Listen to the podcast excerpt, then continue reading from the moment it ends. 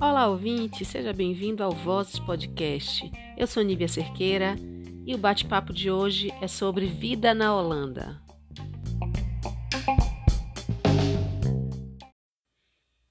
A convidada é a bióloga baiana em transição de carreira Camila Boaventura. Seja bem-vinda, Camila Boaventura, ao Vozes Podcast. Tudo bem, Camila? Tudo ótimo, prazer estar fazendo parte desse podcast. Olá a todos. Eu que te agradeço. É, vamos lá, Camila mora na Holanda e é, é bióloga em transição de carreira agora, na empreitada de, de iniciar uma carreira na área de TI como desenvolvedora. Boa sorte aí na sua nova, uhum. é, nessa nova fase. E uhum. vamos conversar um pouco sobre a vida na Holanda. Vamos. Há quanto tempo você vive na Holanda, Camila? Foi difícil se adaptar? É, eu moro aqui na Holanda há três anos. Cheguei aqui em fevereiro de 2018. Eu vim para cá com meu esposo. É, ele é engenheiro de software e ele foi chamado para trabalhar aqui, numa vaga né, na área de TI, e nós viemos. Eu acredito que a parte mais difícil de se adaptar aqui seja a distância da família e dos amigos. É, realmente, assim, principalmente no começo, é bem complicado e é, quando há eventos, aniversários, os almoços de domingos, eu acho que essa realmente é a parte mais complicada, né? Você ter que lidar com essa distância. Além disso, também, é, eu considero, pelo menos para mim, o clima como assim uma das coisas terríveis de se adaptar aqui.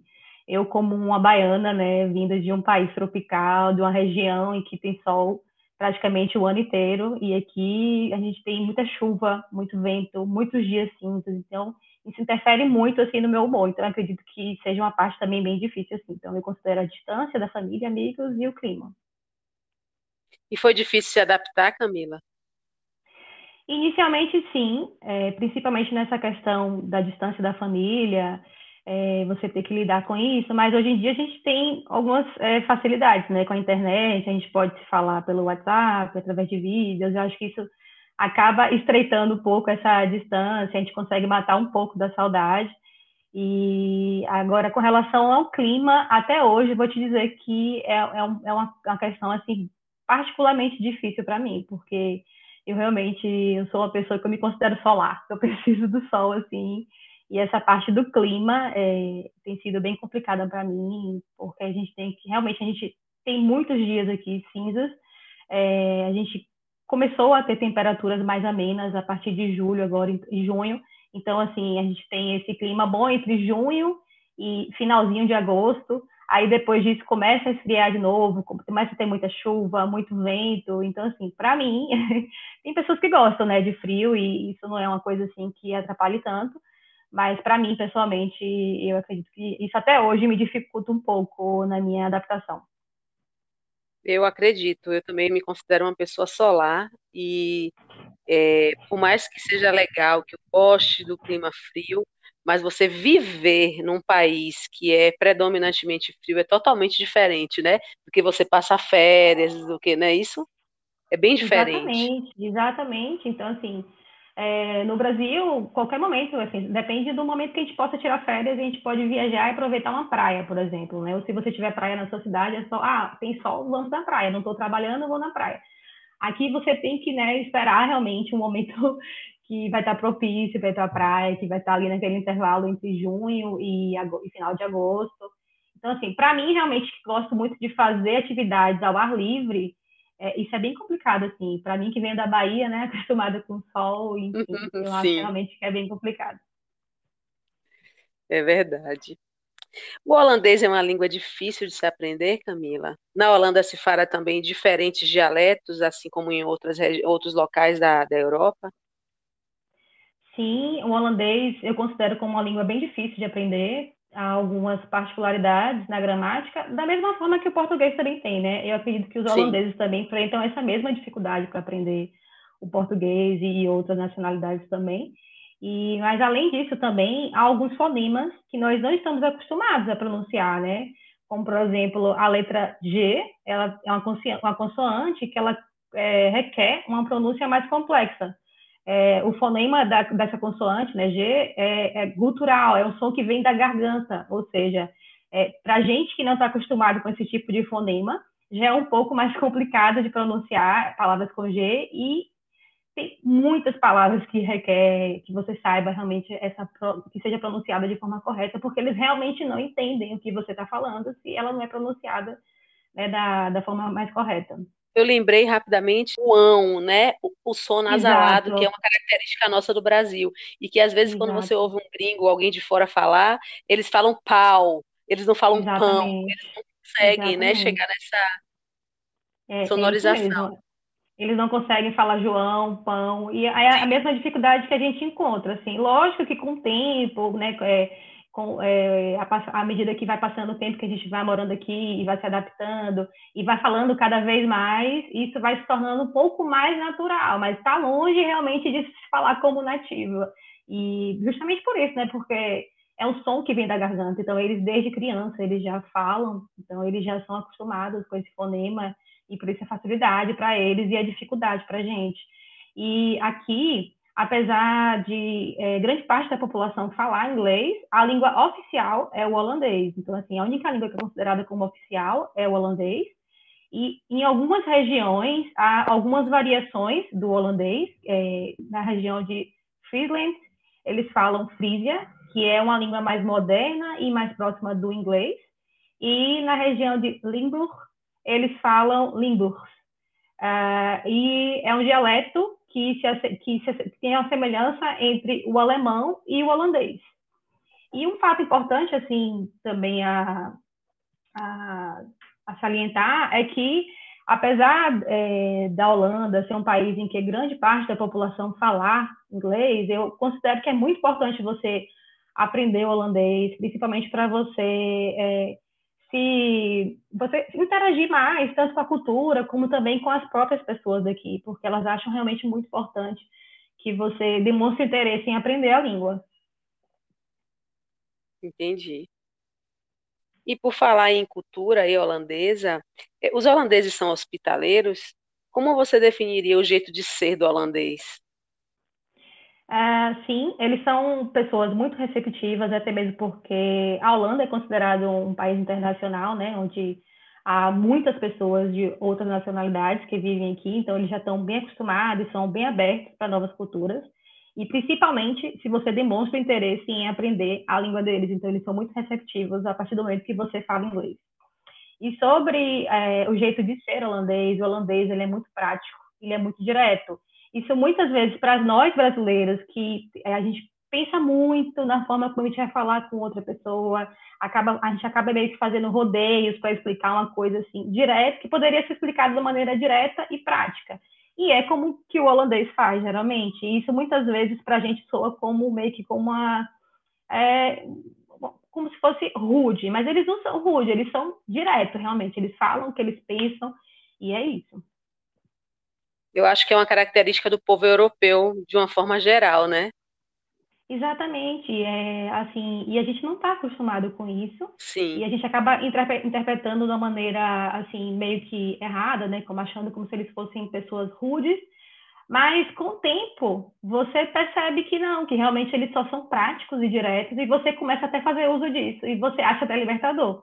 Eu, eu já, já, já sou adepta dessa característica holandesa. Então, assim, se você fala, ah, você pode vir e me ver tal dia? Não, eu não posso. Se fosse uma conversa com um brasileiro, eu teria que explicar, não, porque eu tenho que trabalhar, não, porque eu tenho que estudar. Não, eu não posso. Então, assim, vamos marcar outro dia e acabou a conversa ali. Eu não preciso Sim. ficar dando justificativa, sabe? É verdade, é verdade. Qual a cidade que você mora? Você mora na capital da Holanda? Sim, eu moro em Amsterdã. Eu, desde que eu cheguei, eu, eu, eu procurei casa mesmo para morar em Amsterdã e desde então eu vivo aqui com meu esposo. Ah, legal. Há muitos brasileiros vivendo aí. É, e o mercado de trabalho é complicado para quem vem de fora e especialmente para brasileiro? Sim, há muitos brasileiros morando aqui na Holanda, há cerca de 30 mil brasileiros é, morando aqui. É, e o que, de certa maneira, eu acredito que facilita muito a nossa adaptação, porque é muito, mais, é muito fácil encontrar serviços oferecidos por brasileiros, como, por exemplo, salão de beleza, centro de estética, dentistas. É, há também muitas opções de mercado brasileiros. Então, assim, é, é, é, bom, porque, por exemplo, eu, eu corto meu cabelo como cabeleireiro brasileiro, o centro de estética que eu frequento é de uma brasileira, a minha dentista é brasileira, eu, no meu dia a dia, eu como tapioca, eu como cuscuz, então, assim, eu acredito que sim, o fato de ter um grande número de brasileiros e a gente poder contar com esses serviços é, facilita muito, sabe, a nossa vivência aqui, a nossa adaptação. E com relação à experiência e ao mercado de trabalho, Falando um pouco sobre a experiência e as dificuldades dos brasileiros que eles encontram no mercado, é, eu acredito que são as mesmas encontradas por, por, por, outras nacionalidades. O fato do brasileiro falar holandês abre muitas portas. Algumas áreas, obviamente, não há necessidade de você falar holandês, como, por exemplo, a área de tecnologia. Você sabendo apenas inglês, você já vai encontrar um, um grande número de oportunidades no mercado assim como também é, lojas, porque tem muitas lojas é, no centro da cidade, que a maior, a maior parte do público é composta por turistas, então você apenas falando inglês, assim como hotéis, restaurantes. Já há outros é, tipos de vagas, até mesmo para restaurante, hotel, que seja no interior, por exemplo, onde as pessoas não. É, o número de pessoas que falam inglês já não é tão grande como o número de pessoas que falam na capital. Aqui em Amsterdã, vai ser difícil você encontrar uma pessoa que não saiba, por exemplo, te ajudar em inglês ou conversar com você em inglês. Já no interior, você pode sim encontrar é, muitas pessoas, principalmente os mais velhos, que não falam inglês, e, portanto, se você opta por morar no interior, é importante sim que você fale inglês. Então, eu considero que a maior dificuldade encontrada pelos brasileiros é a língua, a barreira da língua. Então, assim, o conselho que eu dou, você está querendo vir para cá, já começa a aprender o holandês que vai te facilitar muito a vida aqui. Massa. E você já sofreu algum tipo de preconceito aí por ser brasileira, Camila? Não é uma situação muito comum, é, porque os holandeses são muito receptivos e é um país considerado internacional, justamente pelo alto número de imigrantes. Então, eles são bastante tolerantes e abertos a novas culturas. É, então, assim, eu nunca passei por nenhuma situação em que eu senti preconceito, mas eu já ouvi algumas histórias de pessoas que se sentiram discriminadas. É, e essas pessoas citam muito o preconceito velado, né? Que é aquela que um, é um comentário ali meio que indireto e também que muitas vezes a pessoa se nega a ser preconceituosa, mas que existe sim um preconceito. Me conte uma curiosidade sobre a vida na Holanda, algo assim que que você considera uma curiosidade para nós que estamos de fora, assim, e que é bem diferente de nossa cultura e que para você é uma curiosidade? Ah, tem algumas, porque eu considero que os holandeses são bem peculiares, assim, são bem diferentes, assim, das demais nacionalidades. É, a primeira que eu posso citar é que um dos petiscos mais é, comuns aqui, mais é, populares aqui na Holanda, é o arenque cru, que é o peixe, então, eles gostam muito de comer arenque cru. Geralmente é o peixe mesmo, assim, só o peixe eles comem. Ou ele é, coloca esse peixe com cebola dentro do pão. Eu confesso que quando eu chegava aqui, é como se fosse nosso pastel. A gente não tem o nosso pastel, ele tem esse arenquezinho que eles gostam de comer. E você encontra muitas barraquinhas na feira, sabe? Você é bem comum assim de achar, bem fácil de achar aqui na Holanda. E eu confesso que inicialmente eu fui um pouco resistente para provar, mas depois eu provei e eu adorei. Hoje em dia também, quando eu estou na feira ou enfim na rua e eu vejo uma barraquinha de arenque, eu gosto de comer no pão. Outra curiosidade é o uso de bicicletas, né? Que eu acho que é uma, uma, um fato assim que gera muita curiosidade nas pessoas. É, a Holanda tem mais de 29 mil quilômetros de ciclovia e é o meio de transporte mais utilizado aqui entre os holandeses. Então, é assim, eles é, utilizam mesmo bastante a bicicleta no seu dia a dia, seja para trabalhar, seja para ir ao mercado, seja para levar as crianças na escola.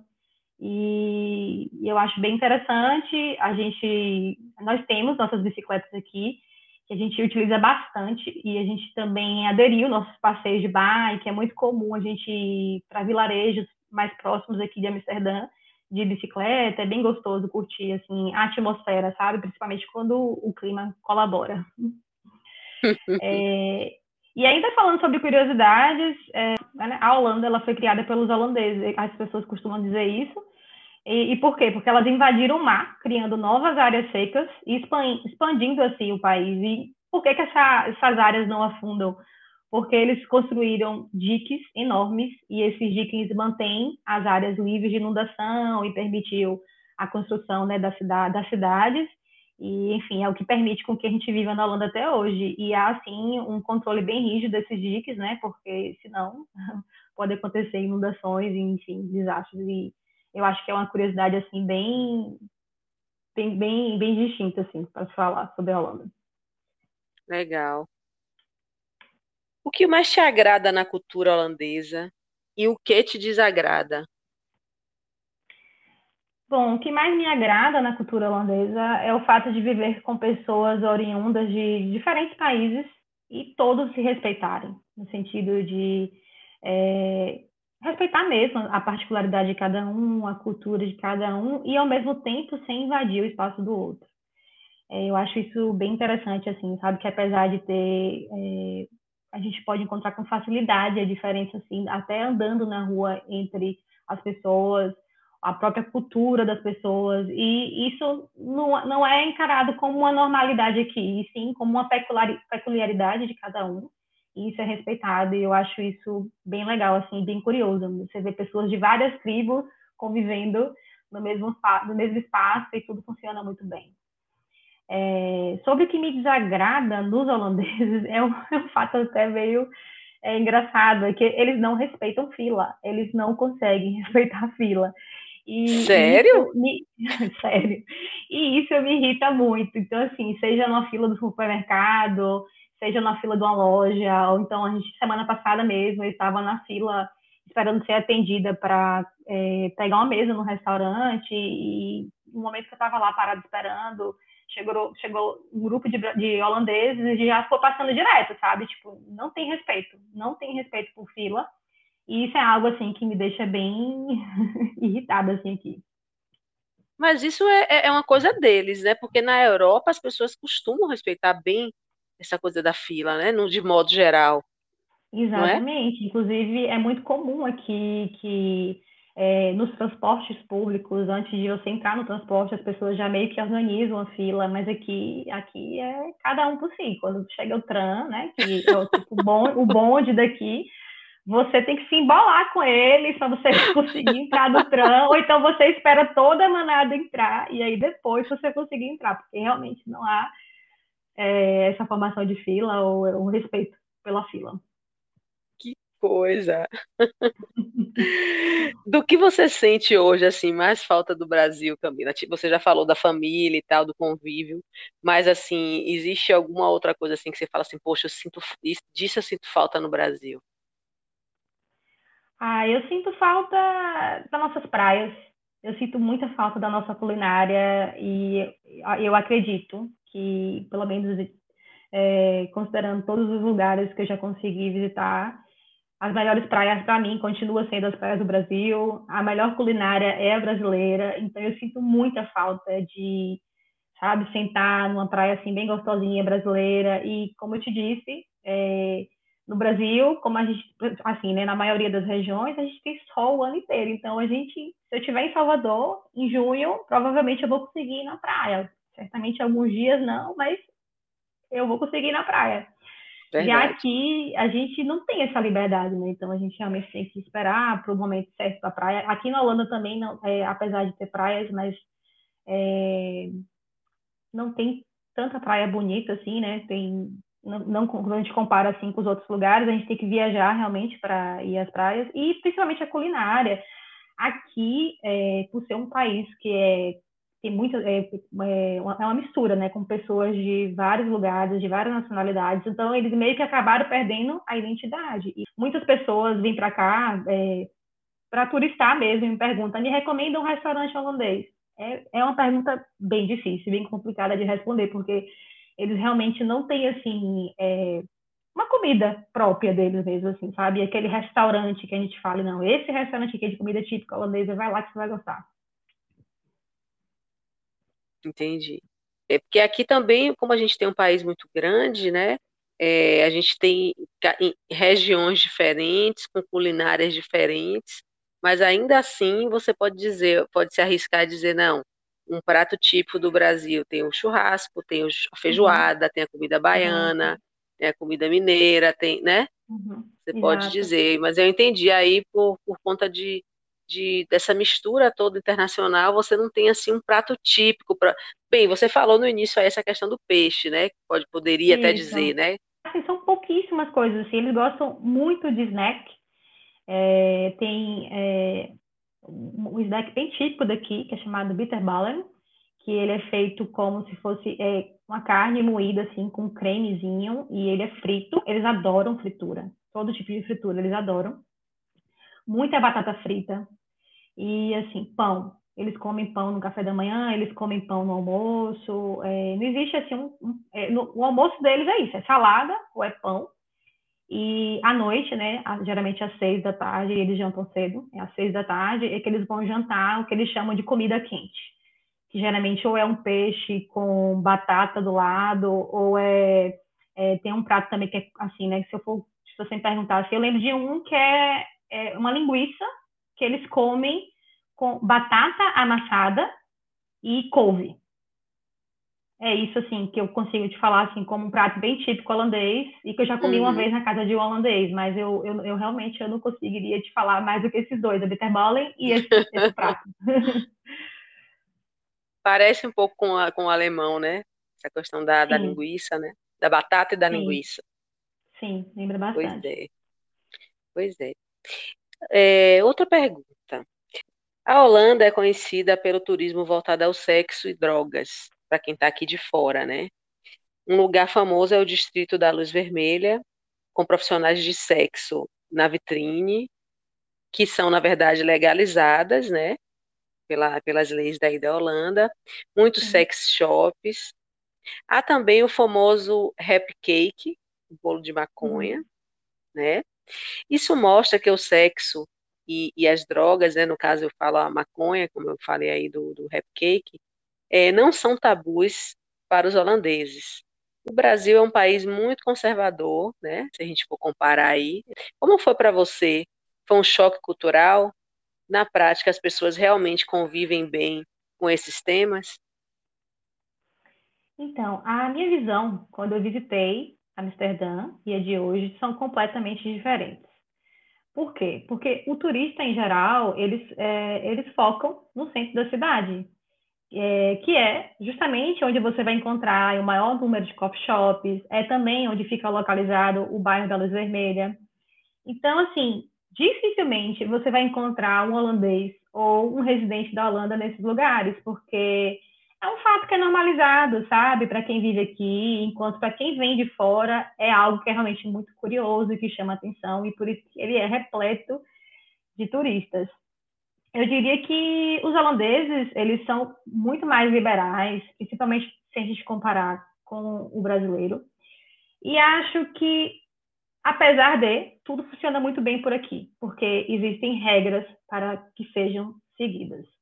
É, um fato que eu acho importante mencionar é que, ao contrário do que muitas pessoas acreditam, a maconha aqui ela não é legalizada. O uso da maconha aqui é tolerada, mas não legalizada. A Holanda ela aplica uma política de tolerância para que, é, que eles chamam de é, é, eles toleram as drogas leves, na qual a gente nas quais a gente pode incluir a maconha. E o que é que seria essa tolerância? É o fato de que cada pessoa pode portar uma quantidade pequena de até 5 gramas. E, além disso, as pessoas não podem fumar em locais a maconha, né, em locais públicos o consumo ele só é permitido dentro de coffee shops ou em casa e a venda nos coffee shops ela só é permitida e autorizada em quantidades máximas de 5 gramas por pessoa e também por pessoa e também para maiores de 18 anos. Então, assim, a fiscalização, esses pontos de venda são pontos que são autorizados, são regularizados. Então, assim, é, é importante é, frisar bem esse fato, sabe? Porque, inclusive, os holandeses não gostam dessa imagem que os turistas criam de que aqui é o lugar para vir fazer baderna, vir fumar, ver as mulheres da vitrine, não. Aqui todas as pessoas respeitam muito as profissionais do sexo que ficam na vitrine, inclusive fotos são proibidas, estritamente proibidas. Se você for pego tirando foto, você paga uma multa por isso.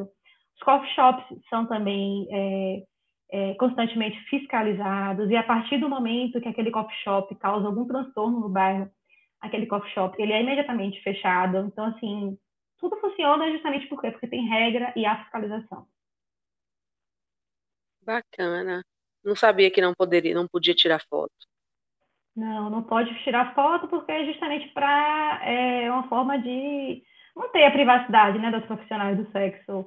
E, e, é interessante isso porque tem muito tempo que eu fui lá, inclusive, e, e as, as, poucas vezes que eu fui lá foi, foram com turistas, pessoas que estavam aqui visitando estavam hospedadas em minha casa e lógico, né? Eu, eu, concordo que as pessoas tenham essa curiosidade porque eu também tive quando eu vivi em Amsterdã e é isso, é um bairro realmente que é só para turistas, você não vai ver um holandês, uma pessoa que, que, que é um bairro boêmio, né? Não é só, não só tem, não tem somente só as vitrines, né? Há bares, restaurantes, mas a maioria deles frequentados somente por turistas. Entendi. Agora falando sobre esse momento que a gente está vivendo aí de pandemia, Camila, como é viver a quarentena do Covid na Holanda? As pessoas seguem as regras aí? Como o governo tem lidado com a pandemia? Como está a vacinação?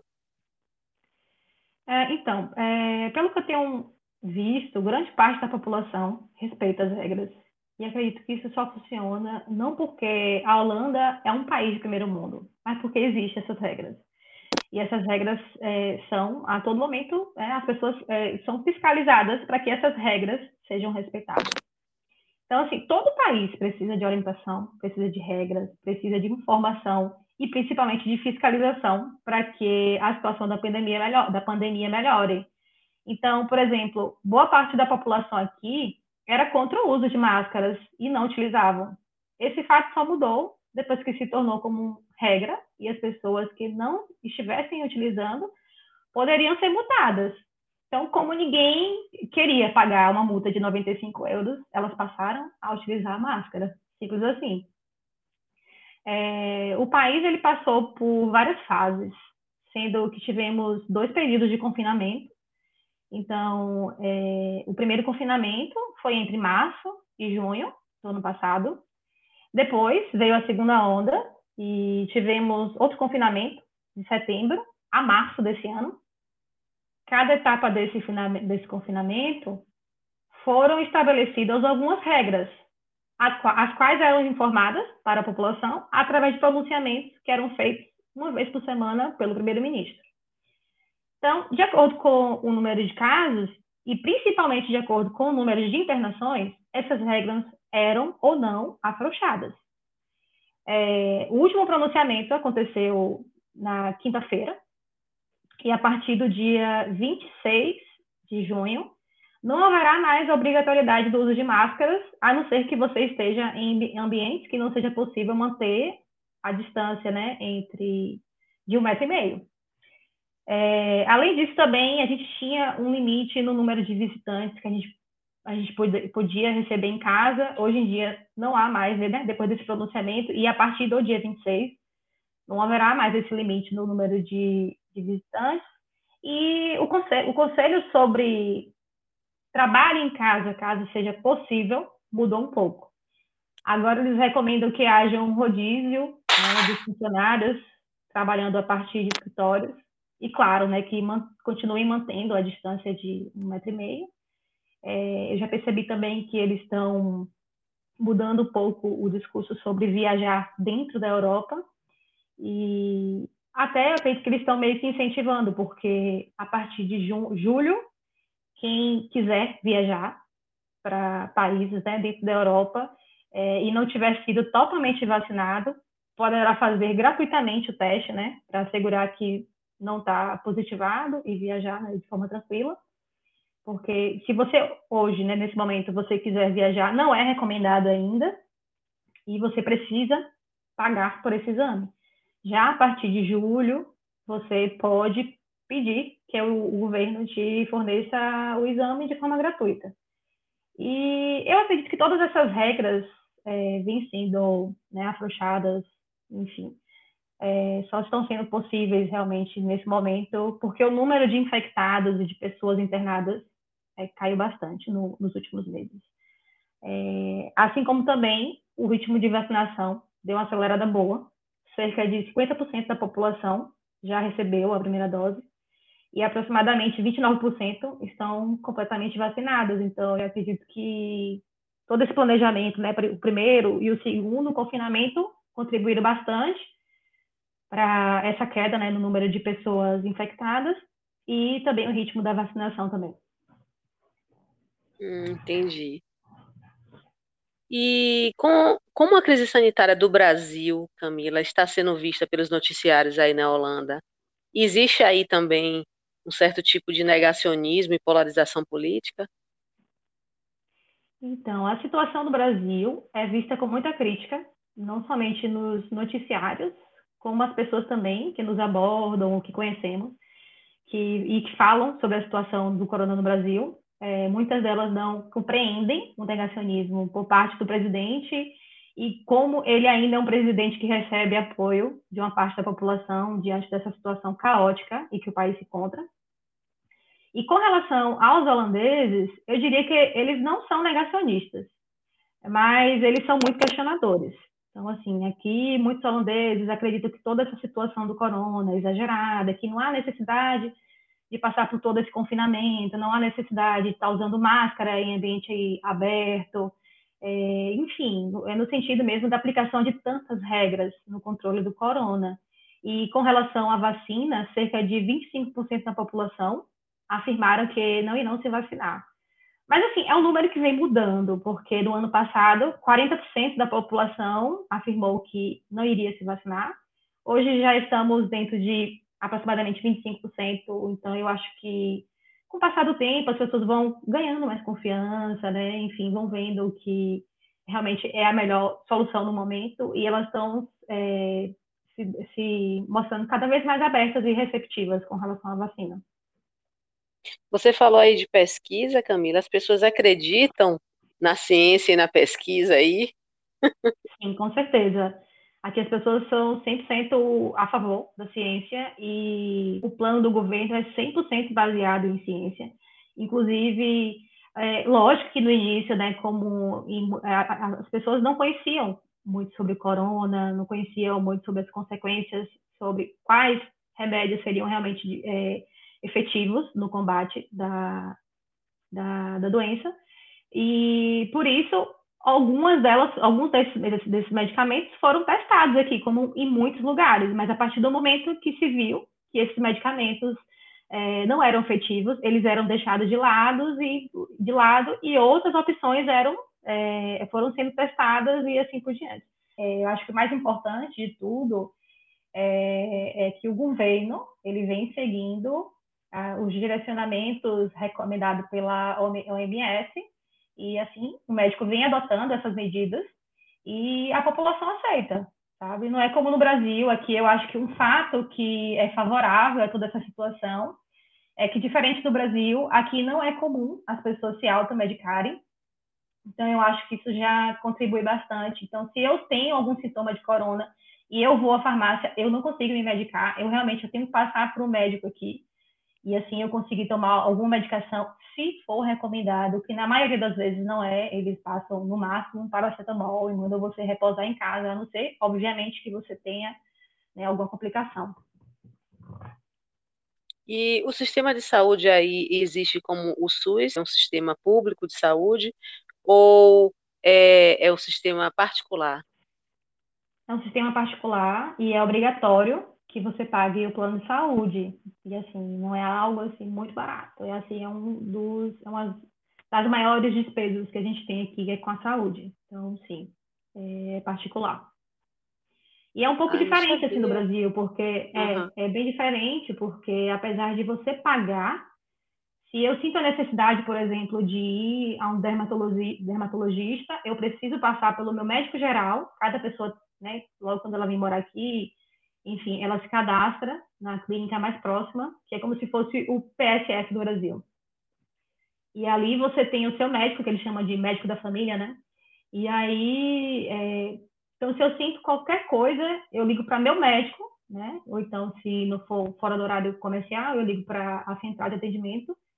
E aí eu tenho que falar todos os sintomas. E aí, assim, eles é, me recomendam, se eles acharem que há necessidade ou não de ir para um especialista, eu sou encaminhada para o especialista, mas se eles acharem que não, eles mesmos tentam resolver aquele problema e, e é isso. Você não tem essa liberdade, Entendi. por exemplo, ah, eu estou sentindo uma dor no estômago, vou no, no gastro. Não, sabe? Entendi. E no caso de uma emergência? Então, no caso de emergência, aconteceu até comigo recentemente, que eu tive uma infecção alimentar é, é, como já estava fora do horário comercial, né, que é o horário de funcionamento dos, como se fossem os postos daqui, né, que são as clínicas de bairro, é, eu tive que ligar para uma central e aí eu comuniquei todos os meus sintomas e aí eles analisam se há necessidade ou não de você se encaminhar para um hospital, se há necessidade ou não de uma ambulância vir até você, ou simplesmente eles te passam algum medicamento. A última vez que eu passei bem mal, assim, né, infecção alimentar, eles mandaram tomar paracetamol, acredite. Não acredito, É até uma Camila, piada, sério? é até uma piada. É, virou até uma piada, assim, entre nós brasileiros aqui, porque para tudo eles passam paracetamol. Na verdade, eles evitam o máximo, assim, o uso de medicamento.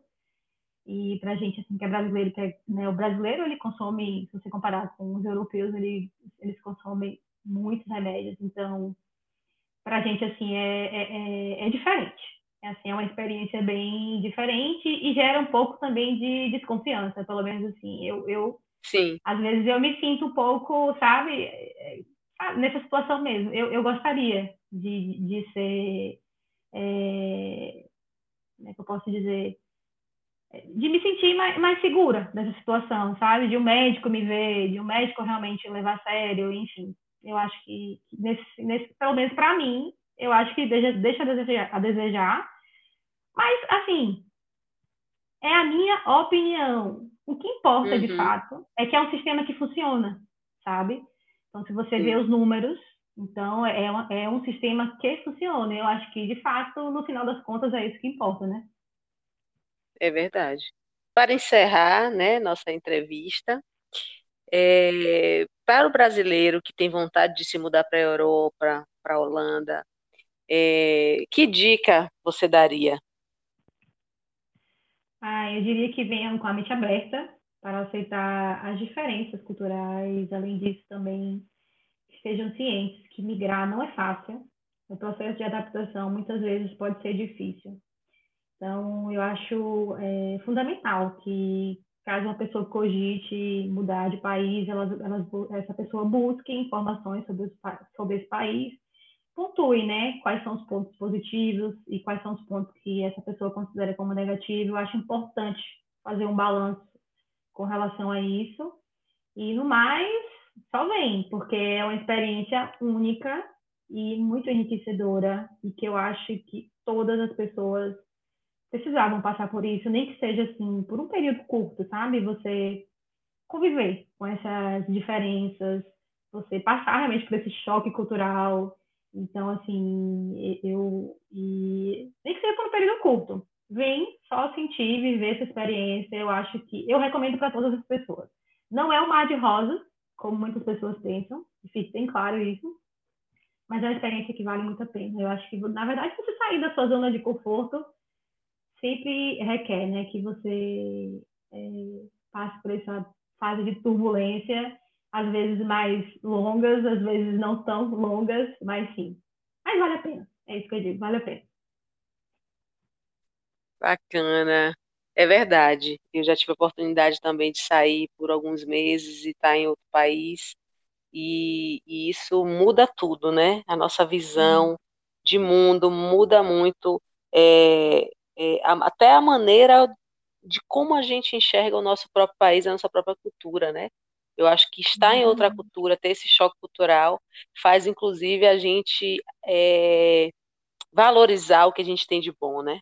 que a gente tem muita coisa boa para valorizar, apesar sim, da, sim. da, dessa, desse caos político, apesar da, da desigualdade social terrível, apesar Sim. de tanta coisa que a gente tem é, é, de fragilidade, né? A gente tem também muita coisa boa, né? Essa, essa, esse calor humano, essa, essa riqueza natural que o nosso país tem, né? Enfim, Sim. cultural também. É, desde que eu vim morar aqui, eu reconheço ainda mais o potencial do Brasil. E eu fico ainda mais triste, sabe, em ver que tem todo esse potencial e ao mesmo tempo, né, é, a gente está passando por esse problema agora do corona, essa falta de administração do país, né, a, a, né, a, forma como o presidente vem conduzindo e os políticos de forma geral também, não somente ele. Então, assim, é muito triste, sabe, você ver um país com potencial tão grande e, ao mesmo tempo, apresentando tantos problemas, sabe, principalmente com relação à desigualdade social.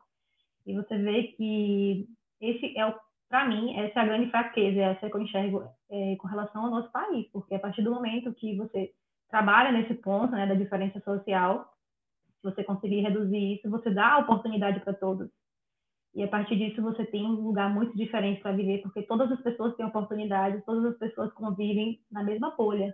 Então, assim, é, eu pego o transporte público aqui com donos de empresa, com pessoas também que trabalham com faxina, enfim, com executivos, com, entendeu? Com, todo, com as pessoas que trabalham com todo tipo de área e todas elas têm acesso a basicamente as mesmas coisas.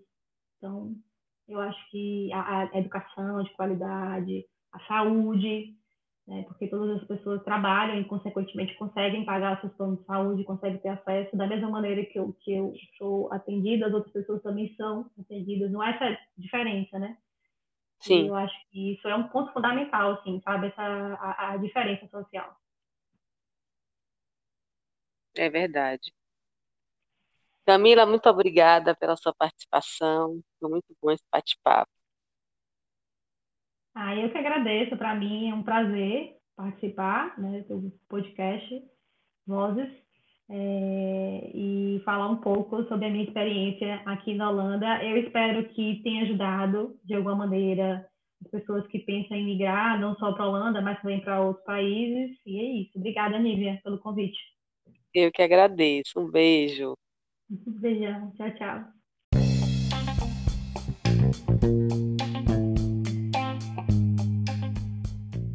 Obrigado, ouvinte, pela sua participação. Para acessar outros episódios, acesse www.vozespodcast.com.br ou no Instagram, arroba vozes, podcast.